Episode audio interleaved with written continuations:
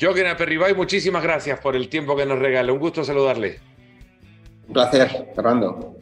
Bueno, eh, el entretiempo de temporadas, ¿no? Eh, descanso para los futbolistas, pero las oficinas de la Real, eh, imagino que arden de lo que se trabaja. Es verdad, es verdad, arden, arden porque preparar una temporada es difícil, acertar es todavía más difícil y un buen porcentaje del éxito de la temporada está en la preparación de la misma. ¿En, qué se ocupa su agenda en un día de pretemporada, en un día en el que, en el que se prepara justamente la campaña que viene? Bueno, hoy mi agenda ha sido números, eh, más números. Eh, he ido también al centro de entrenamiento a la mañana para tener una reunión con la dirección de fútbol y a la tarde para tener una reunión con la dirección de fútbol y el entrenador. Y luego a la tarde he vuelto aquí al estadio para ver más, más números y, una reunión relacionada con el plan estratégico. hace 15 años, hace 15 años que toma las riendas de la Real Sociedad. Yo he conversado con gente de San Sebastián que me dicen que, bueno, lo han llamado el Salvador de la Real. Bueno, ¿Qué ha hecho para que le llamen así? No lo sé, la verdad es que he sudado mucho la camiseta, hemos sudado mucho la camiseta. Eh, la Real tiene también un equipo de trabajadores muy bueno, muy eficiente y han sido efectivamente 15 años buenos desde el punto de vista social. Somos 38.000 socios desde el punto de vista económico. Estábamos en concurso de acreedores. Eh, hoy tenemos las cuentas saneadas. Desde el punto de vista deportivo, estábamos en segunda división. Hoy, eh, desde entonces, hemos jugado siete veces Europa, las cuatro últimas temporadas.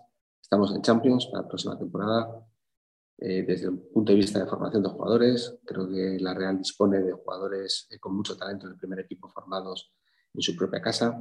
Hemos invertido mucho en la metodología. El club está bien, pero estamos en un mundo muy, muy competitivo y del calor al frío se pasa enseguida. Por lo tanto, tenemos que estar alertas, atentos y seguir trabajando. Puede ser ilusionante el, saber que su equipo está en Champions League y que va a contar con los recursos que, que esto conlleva, eh, pero al mismo tiempo puede marear a quien que, aquel que no esté preparado para vivir de la realidad del juego. Eh, la Champions sirve para solidificar, crecer. ¿Para qué sirve estar en Champions? Bueno, yo creo que en nuestro caso sirve para conocer que estamos en la línea correcta, para seguir estructurando el club, para ilusionar también a los jugadores, sirve para ilusionar mucho a la afición. Creo que es un paso más, es un paso más en la dirección correcta. Nuestro objetivo no tiene que ser simplemente eh, eh, participar en Champions. Nuestro objetivo, mm, en cuanto a ambición deportiva, debe ser intentar ganar una liga, eh, intentar estar con los mejores de forma recurrente. Y eso un club como la Real Sociedad lo tiene que hacer peldaño, peldaño.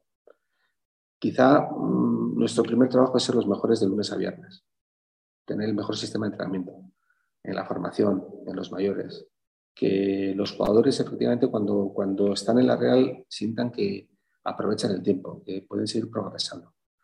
Y de ahí, si juntamos en nuestra cantera los mejores jugadores de cada generación, en un tiempo tendremos un, equipo muy, muy competitivo. Por lo tanto, nuestros planes y además de crecimiento, de crecer los números, nuestros planes relacionados eh, con los jugadores debe ser, tener muy presente el corto plazo, el medio plazo y el largo plazo.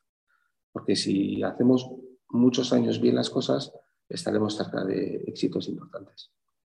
Me quiero concentrar en un futbolista y no puntualmente en, en el jugador, sino en el ejemplo que deja quizás para entender por qué la Real hace lo que hace. Taque Cubo, por ejemplo, eh, tuvo oportunidad de vestirse con distintas camisetas en la Real, en, la liga. Es hasta que llega a la Real que se ve su verdadero potencial. Cierto que hay una madurez individual de su parte, pero hay algo que le aporta a la Real que no se lo aportó otro club. ¿Qué es? Bueno, es cierto, es cierto, primero que conocemos bien al jugador desde hace mucho tiempo y es cierto que la Real Tratamos de formar a los jugadores en relación con el balón, con una metodología clara de juego, con planes de juego. Eso tiene aspectos buenos y aspectos no tan buenos, pero eh, creo que nuestros planes relacionados con la forma de jugar van a, la forma de jugar de ataque cubano. Y escoger bien a los jugadores que incorporas es muy importante. Muchas veces este, Roberto Lave, el director de fútbol de la Real Sociedad, suele decir que lo importante son las sumas, la relación entre los jugadores.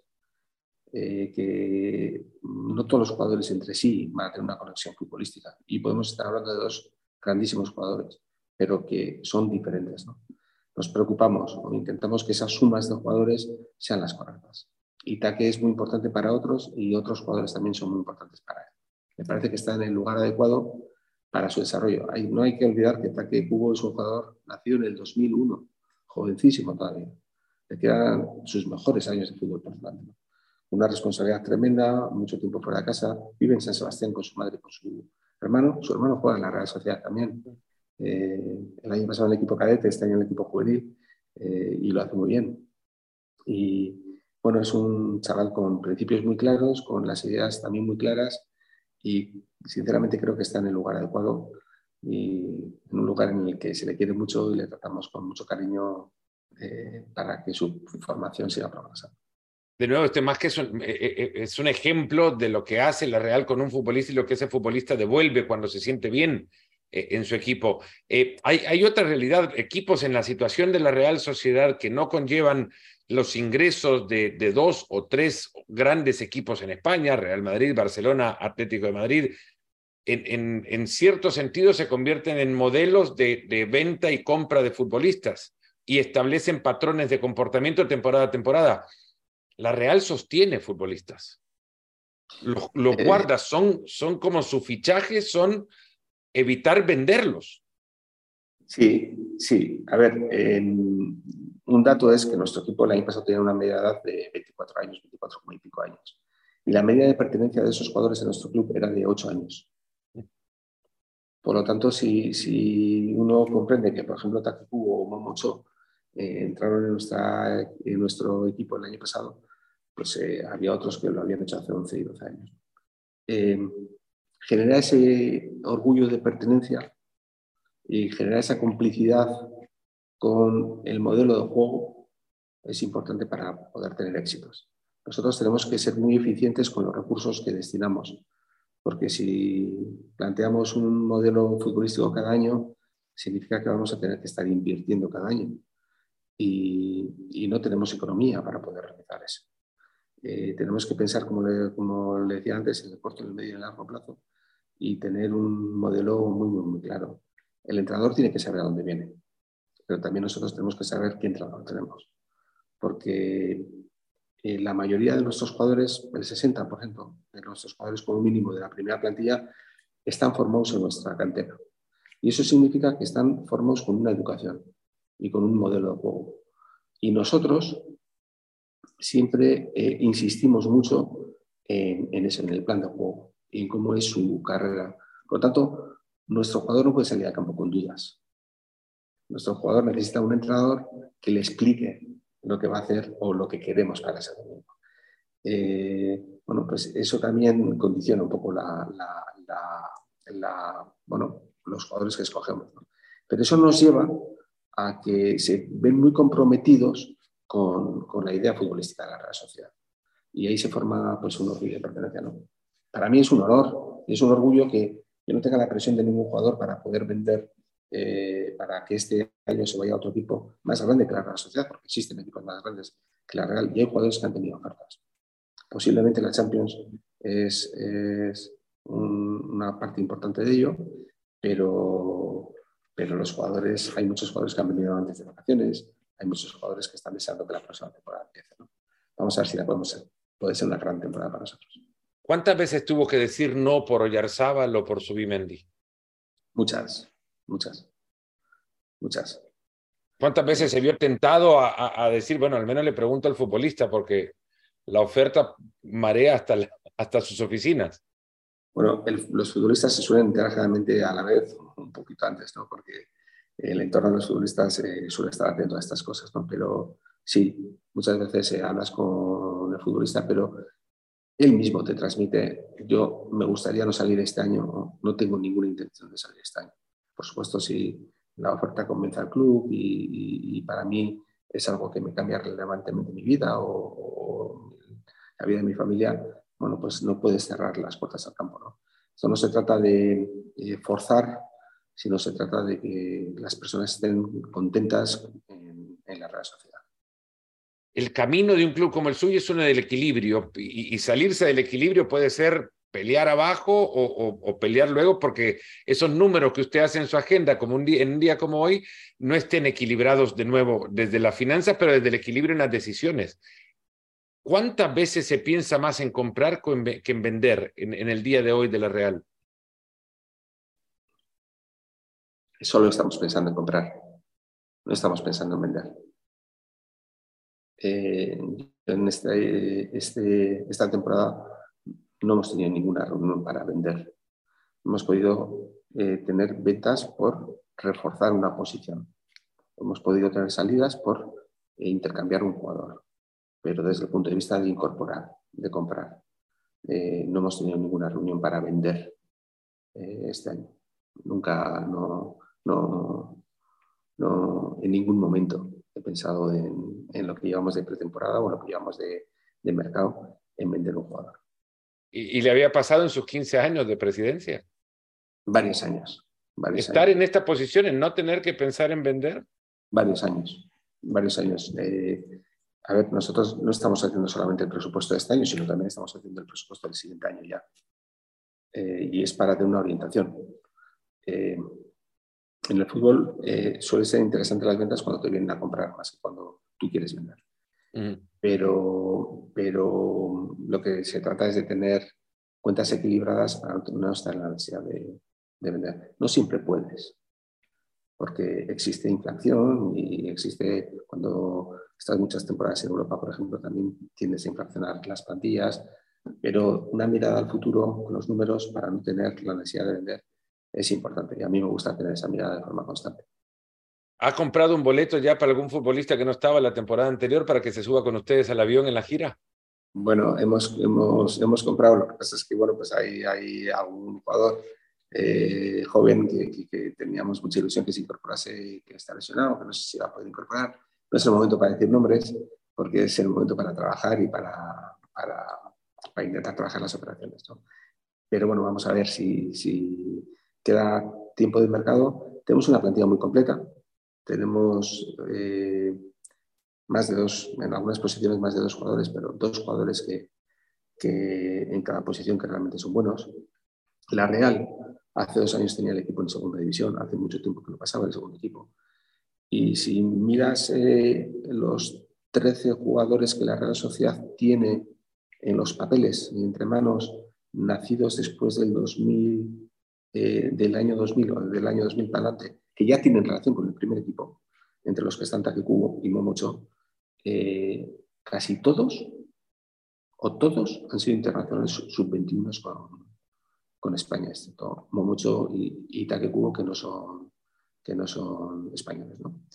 Eso significa que, tenemos que mirar en casa, que les tenemos que dar una oportunidad. Eso no significa también que ese jugador va a explotar o vamos a tener pleno rendimiento de, ese, de, ese, pues este año, ¿no? Pero si nuestros jugadores están ocho años esperando llegar al primer equipo o diez años esperando llegar al primer equipo, luego en el primer equipo también tenemos que ser pacientes con él.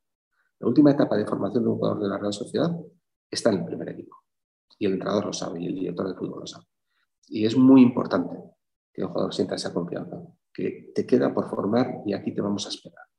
Y bueno, pues eh, ser, eh, ser buenos en el entrenamiento, eh, que el, jugador sienta progreso, es, es realmente importante. Podríamos estar hablando de jugadores eh, pues como Robert Navarro, como John Pacheco, como Ander Barrenechea, los dos han estado en la sub este año, o como Viña Turrientes, o como Urco González Zárate, eh, muchos jugadores, o, la Sagasti, muchos jugadores que han sido internacionales en, sus categorías, en las categorías inferiores y en la sub-21 de España, o, o, ataque la absoluta de Japón, o, mucho en, todas las selecciones de, Francia y en la sub-21 francesa.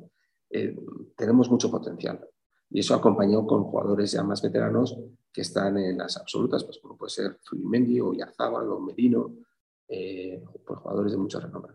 Esa combinación de presente-futuro, esa combinación también que cuando venga una crisis, porque seguro que vendrá, eh, tengas capacidad de poder vender, como comentabas antes, para, para, poder solventar eh, los problemas económicos, es importante para el futuro. ¿no? Y entonces intentamos buscar esa combinación desde el aspecto deportivo y desde el aspecto económico. Juventud, potencial y futuro.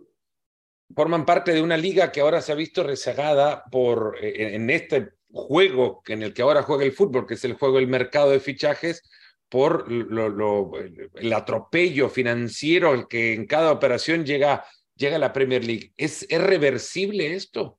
¿Es posible que, que, en algún momento ligas como la Liga de España y clubes como el suyo puedan eh, jugar en un, en un territorio equilibrado?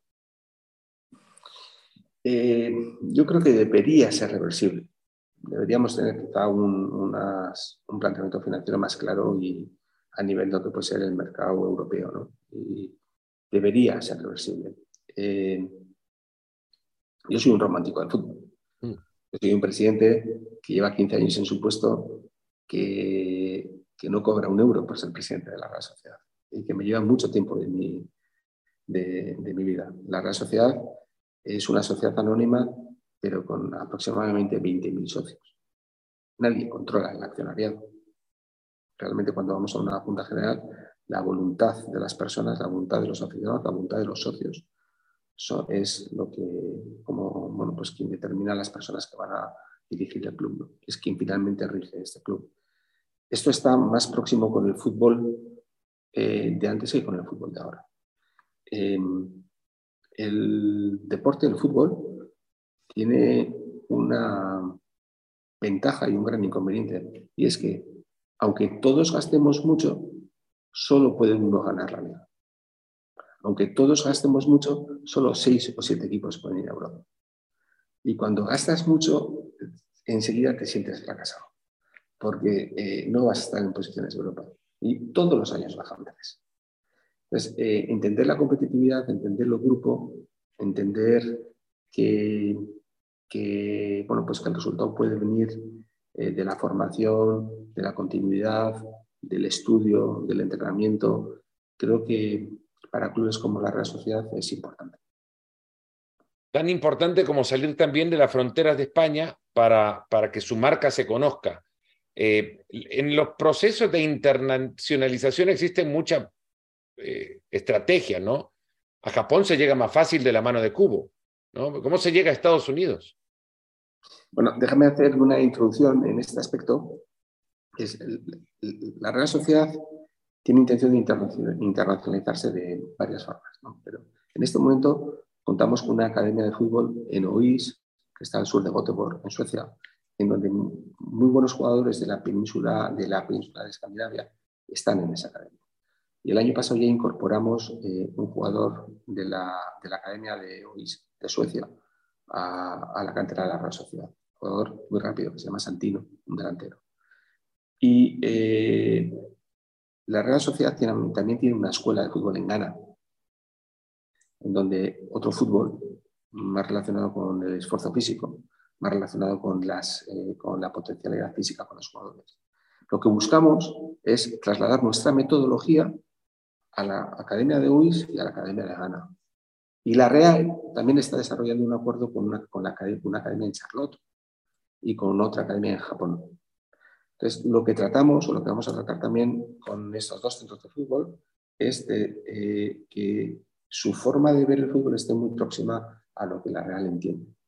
La Real, si tuvieses el organigrama de la Real Sociedad, eh, nuestro organigrama futbolístico está desarrollado o está escrito para estar en constante evolución, porque tenemos el departamento, el departamento de mejora en la metodología el departamento de mejora del jugador de forma individual, el departamento de mejora del jugador en fútbol en, esta forma colectiva.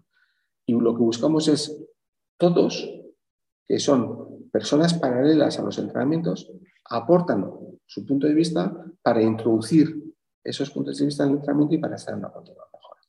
Lo que vamos a tratar es que eh, la formación y la participación y la captación de la Real Sociedad pueda estar en varias partes del mundo, porque todas las culturas futbolísticas aportan mucho al, desarrollo del fútbol.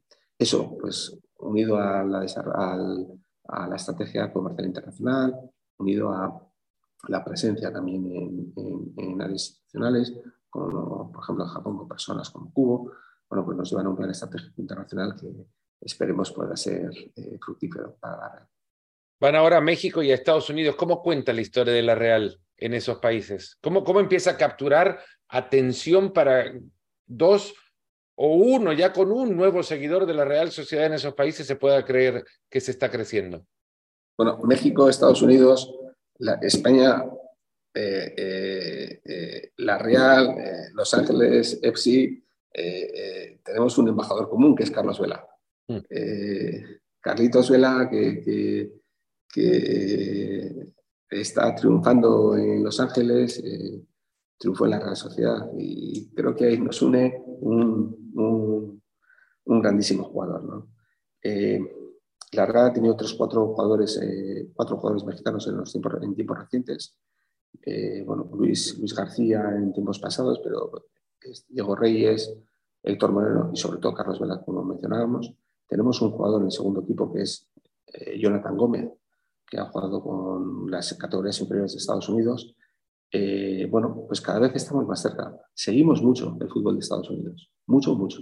No solamente, no solamente la MLS, sino también otras categorías hasta el punto que estamos tratando de incorporar para futuro también otro jugador de, categorías, de otras categorías en Estados Unidos. Eh, eh, hace dos años incorporamos a Jonathan Gómez. El fútbol mexicano y el fútbol, el fútbol, el fútbol estadounidense lo estamos siguiendo con mucho, mucho, mucho detalle. Ahora que llegan a esta gira, ¿cómo les cuenta la historia de la Real a, aquellos aficionados que no la conocen? Bueno, pues una historia eh, yo creo que es una historia romántica. Me encantaría un día poder hablar de nuestra historia y de cómo han ocurrido pues, determinadas cosas. ¿no? La Real es un club que se dedica principalmente al fútbol, que vive del fútbol, pero que es multidisciplinar, porque tiene atletismo, tenemos mil personas que hacen atletismo en la Real Sociedad, eh, eh, perdón, 500 personas que hacen atletismo en la Real Sociedad, con un equipo que ha estado siempre también en, primera división eh, española. Tenemos equipo femenino de hockey, eh, tenemos equipos de subacuáticas, tenemos equipos de pelota, pero la Real Sociedad también tiene campeones olímpicos, campeones olímpicos en hockey o tienen medallas en, fútbol, en atletismo. Tenemos muchas personas que han participado en muchas olimpiadas, Desde, yo creo que la primera vez que eh, deportistas de la Real participaron en una olimpiada fue en, la Olimpiada de Amberes y, que España quedó con medalla de plata. Nuestra historia se remota a, antes que en 1909, aunque en 1909 es nuestro año de fundación. Y ha habido personas importantísimas en, nuestra historia. Destacaría a, Benito Díaz, que siendo entrenador de la Real Sociedad, era, fue el entrenador de la selección española cuando España quedó cuarta en, en Brasil que bueno, pues que si conocieses, no sé, si fuese español te acordarías del famoso gol de Zarra, eh, eh, que fue un famoso gol que España metió en Brasil ese año.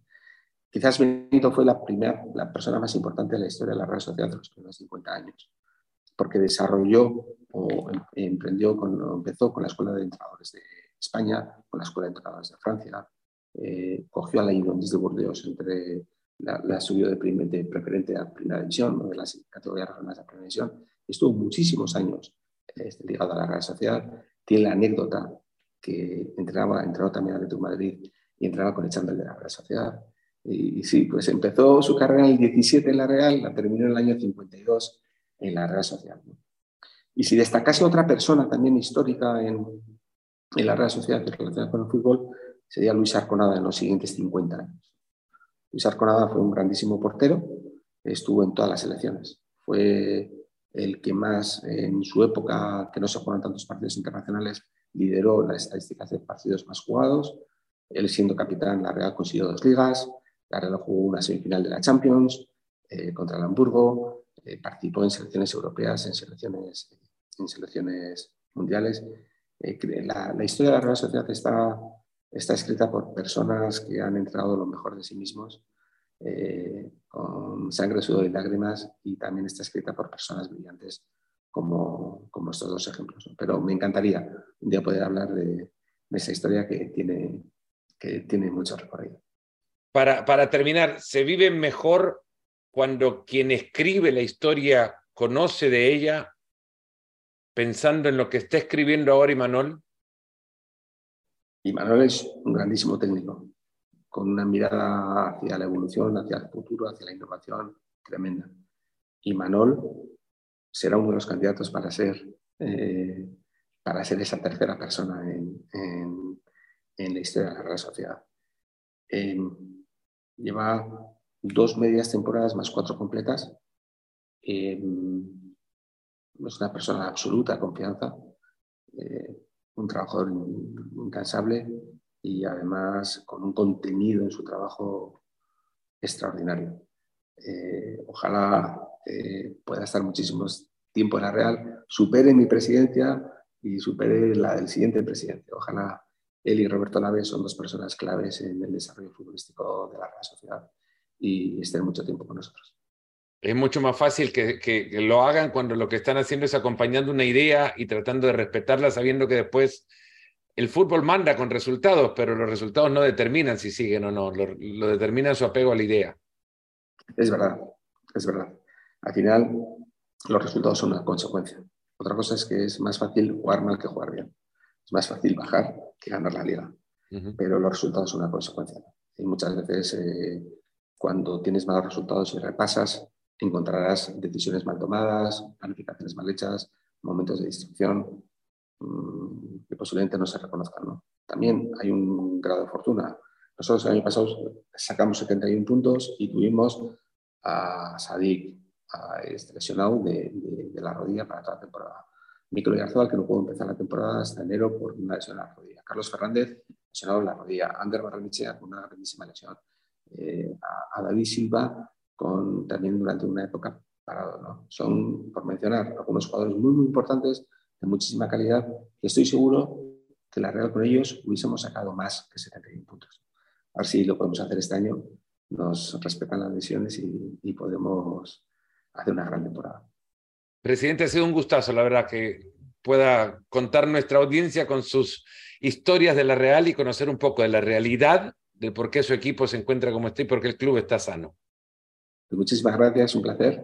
Eh, eh, cuando quieras, eh, porque bueno, creo yo soy también, sigo el fútbol en Estados Unidos, me toca viajar mucho por trabajo a Estados Unidos y siempre estoy mirando la Liga Española y buscando, bueno, estoy suscrito de hecho al canal de televisión para poder ver la Liga Española en, en Estados Unidos y, sí, un placer estar, estar contigo, Fernando, que eres una persona muy respetada en, el mundo del fútbol y haberte conocido y haber tenido esta oportunidad de charlar contigo ha sido un placer.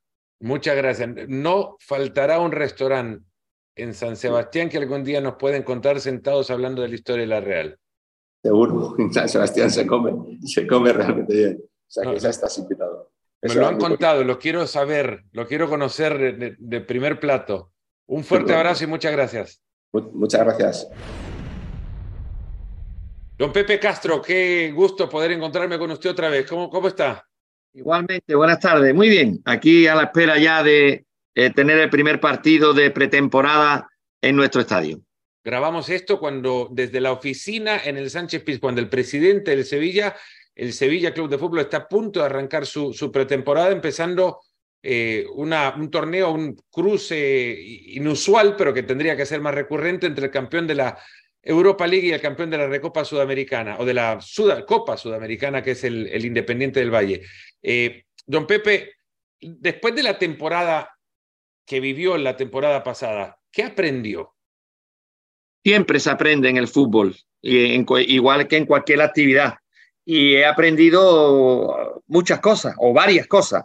Sobre todo una que cuando no tengamos claro eh, la posibilidad de al principio de la liga eh, que el técnico sea el adecuado, pues no, no continuar con, con él. Y, y, sobre todo hemos aprendido pues a sufrir también, porque nuestro club hasta hace 20 años llevábamos 58 años sin ganar ningún título, pero a partir de ahí todo han sido eh, éxitos, tanto deportivos, sobre todo en, en ganar títulos, y, la realidad es que este año pues lo hemos pasado mal, lo hemos pasado mal durante una parte de la temporada, pero luego en diciembre fuimos capaces de revertir la, situación, pues haciendo eh, los fichajes necesarios para mejorar el equipo y luego trayendo un entrenador que, le dio la vuelta al equipo y que, y que estamos enormemente contentos con él, porque no en vano ganamos la séptima Europa League, 7 de 7, sino que además lo hicimos eh, venciendo a grandes equipos como los Manchester United, como la Juventus y luego finalmente como la Roma. Y antes ya habíamos eliminado al PSV Eindhoven y al eh, Fenerbahce. Don Pepe, ¿le cree más a la intuición, ahora a, su conocimiento intuitivo? O, porque su posición es de decisiones. Y en algún momento las decisiones están soportadas por, por, por números, objetividad, pero en otras tiene que ir más allá, tiene que como que buscar dentro de sí aquello que le dice que, que está bueno hacer algo o que no está bueno hacerlo, ¿no? A ver, la intuición siempre es buena, pero lo verdaderamente bueno son dos cosas más. Una, la experiencia, porque con la experiencia uno ya ha vivido muchas cosas. Yo llevo 26 años ininterrumpido en el club, varios de consejero, 12 de vicepresidente y ahora 10 de presidente, pero lo que realmente resuelve o con lo que eres capaz de, de, solucionar muchas cosas es lógicamente con un buen trabajo de scouting, con un buen trabajo de firmar buenos jugadores para la plantilla, como hemos dicho otras veces, que eh, solemos fichar buenos jugadores o proyección de buenos jugadores jóvenes que primero nos den un rendimiento deportivo y, ¿por qué no?, luego puedan darnos un buen rendimiento en plusvalías. Pero la intuición es buena, pero el trabajo constante y diario en la búsqueda de, esos jugadores que nos den eso que os he dicho es lo más importante. Caer en el técnico en el que cayeron debe ser más producto de la intuición. En José bueno, no, no más, que la intuición, es verdad, y yo no ahora no quiero culpar a nadie ni lo voy a hacer, pero es verdad que nosotros teníamos claro que a final de temporada eh, no iba a continuar el entrenador Lopetegui, que nos dio por, que estamos súper contentos, ¿no? Nos dio tres magníficas temporadas, nos dio un título de Europa League, tres años consecutivos en Champions, pero llega un momento que, que, que, los entrenadores pues tienen su mensaje y se agota y se acaba, porque es lógico y, normal. Y ahí tuvimos que cambiar, no lo hicimos pensando lógicamente que, que podría ser lo mejor, pero tuvimos dudas y cuando tienes dudas tienes que tomar las decisiones sin ningún tipo de duda. Por eso digo que la experiencia es un grado y que te ocurren cosas que ya nunca te volverán a ocurrir. ¿Le dio, el, ¿le dio la continuidad a, a, Mendilíbar por el título de Europa League? No, le dimos la, la continuidad a Mendilíbar, primero porque el día que hablamos con él en Madrid, previo a, a, que firmara por el Sevilla, eh, nos dio una explicación extraordinaria de cómo él veía el Sevilla y cuál sería el tratamiento a seguir. Y por tanto, eso luego es lo que hizo con independencia de eso y de que nos quitamos los problemas en la liga y ya eh, irnos hacia arriba, pero sobre todo porque también fuimos capaces de hacer la hombrada, de ganar equipo con unos presupuestos tan altos. Y demás, sin duda son por dos cosas o por tres cosas. Una, porque tenemos una buena plantilla, otra, porque el técnico fue capaz de entender esa, a esa plantilla, sacarle el máximo rendimiento. Y por nuestra afición, que también hizo un papel súper importante en partidos tan difíciles y tan complicados eh, como con la Juve y como, y como con el Manchester United, sobre todo, y luego en la final también. Hay un cambio importante ahora en, el organigrama, hay un nuevo director deportivo. ¿Cómo, los, ¿Cómo los entra a hablar el mismo idioma? ¿Cómo encuentra eh, a, Víctor Orti Mendilíbar hablando el mismo idioma? Bueno, piense que, mm, que Víctor Horta es eh, un entrenador, un director deportivo que, estuvo muchos años aquí en nuestro club y que por tanto conoce perfectamente a toda, toda la casa, todas las personas. ¿Y cómo se hace que se entiendan? Pues muy fácil. El fútbol es universal. El fútbol es universal y por tanto eh, es fácil cuando hay buena voluntad, muchas ganas y sobre todo nuestro entrenador, que, que, que no deja de ser un magnífico entrenador con más de 400 partidos en, en primera división de la Liga Española con, lo, con la competición tan dura que es, sino que es verdad que nunca había entrenado en Europa, que nunca había tenido esa posibilidad y ahora la ha tenido y va a tener la opción, la ocasión de también estar en Champions. Con lo cual, es una temporada ilusionante para todos, empezando por el propio entrenador. ¿Habrá ilusión por llevar nuevos futbolistas? Ilusión porque lleguen nuevos futbolistas. Sí. Sí, claro, siempre hay ilusión porque lleguen nuevos futbolistas. Lo ocurre que es verdad que tenemos una plantilla amplia y lógicamente son solo 25 fichas las que, las que se pueden ocupar. Quiero decir, antes de entrar, pues también tienen que algunos salir, cosa que irá ocurriendo cuando el mercado pues esté, digamos, más activo que ahora, que hasta ahora está un poco parado.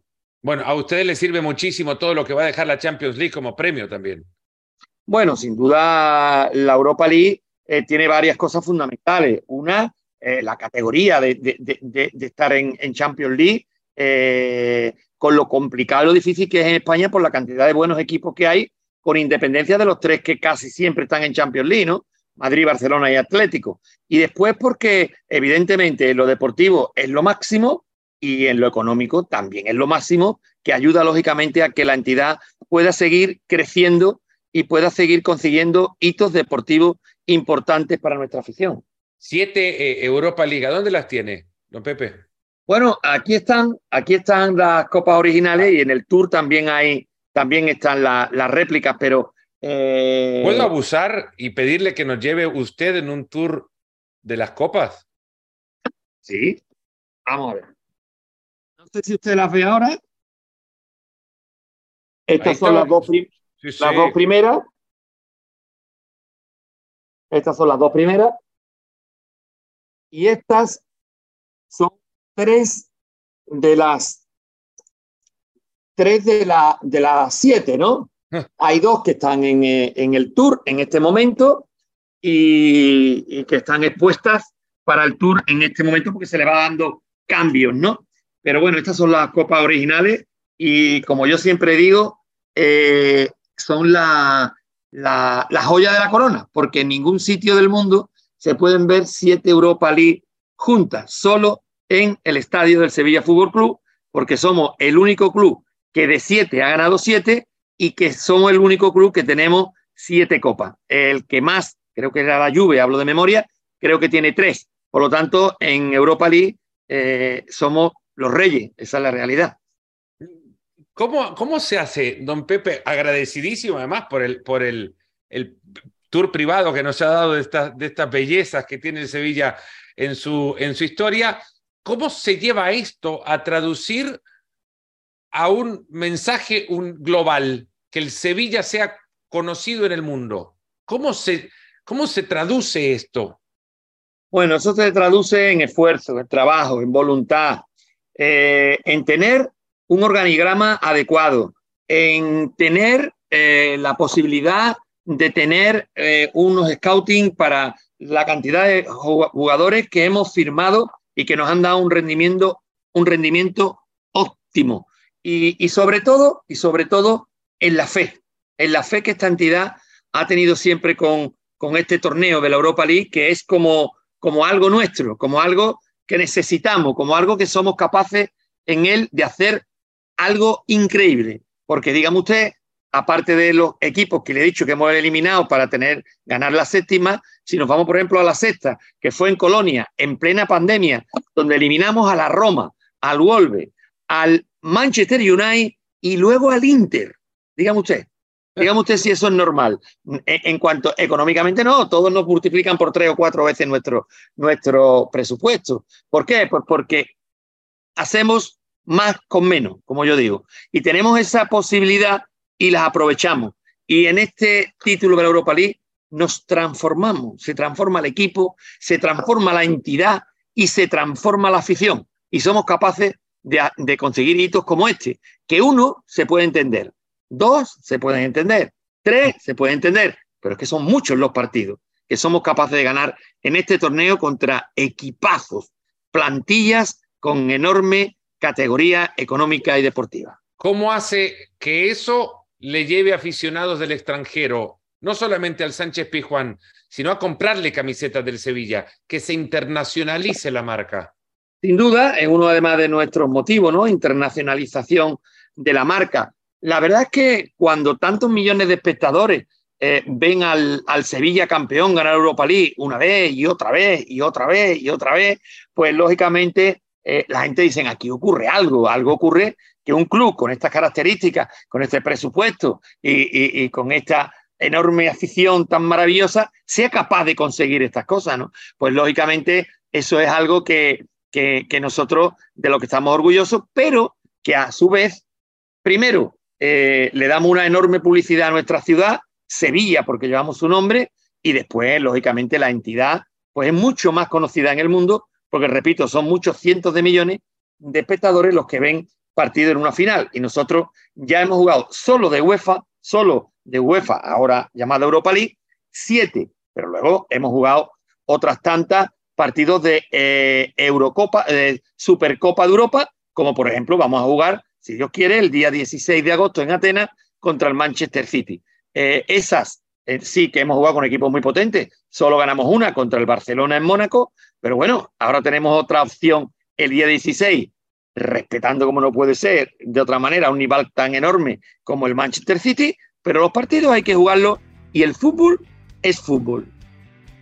Don Pepe Castro, un placer eh, poder charlar con usted y espero verle además en la gira eh, de la Liga Summer Tour ahora en Guadalajara contra el Betis y luego en San Francisco. Por ahí nos encontramos. Si Dios quiere, allí estaré y allí nos veremos. Ahí nos veremos. Gracias. Vale, buenas tardes.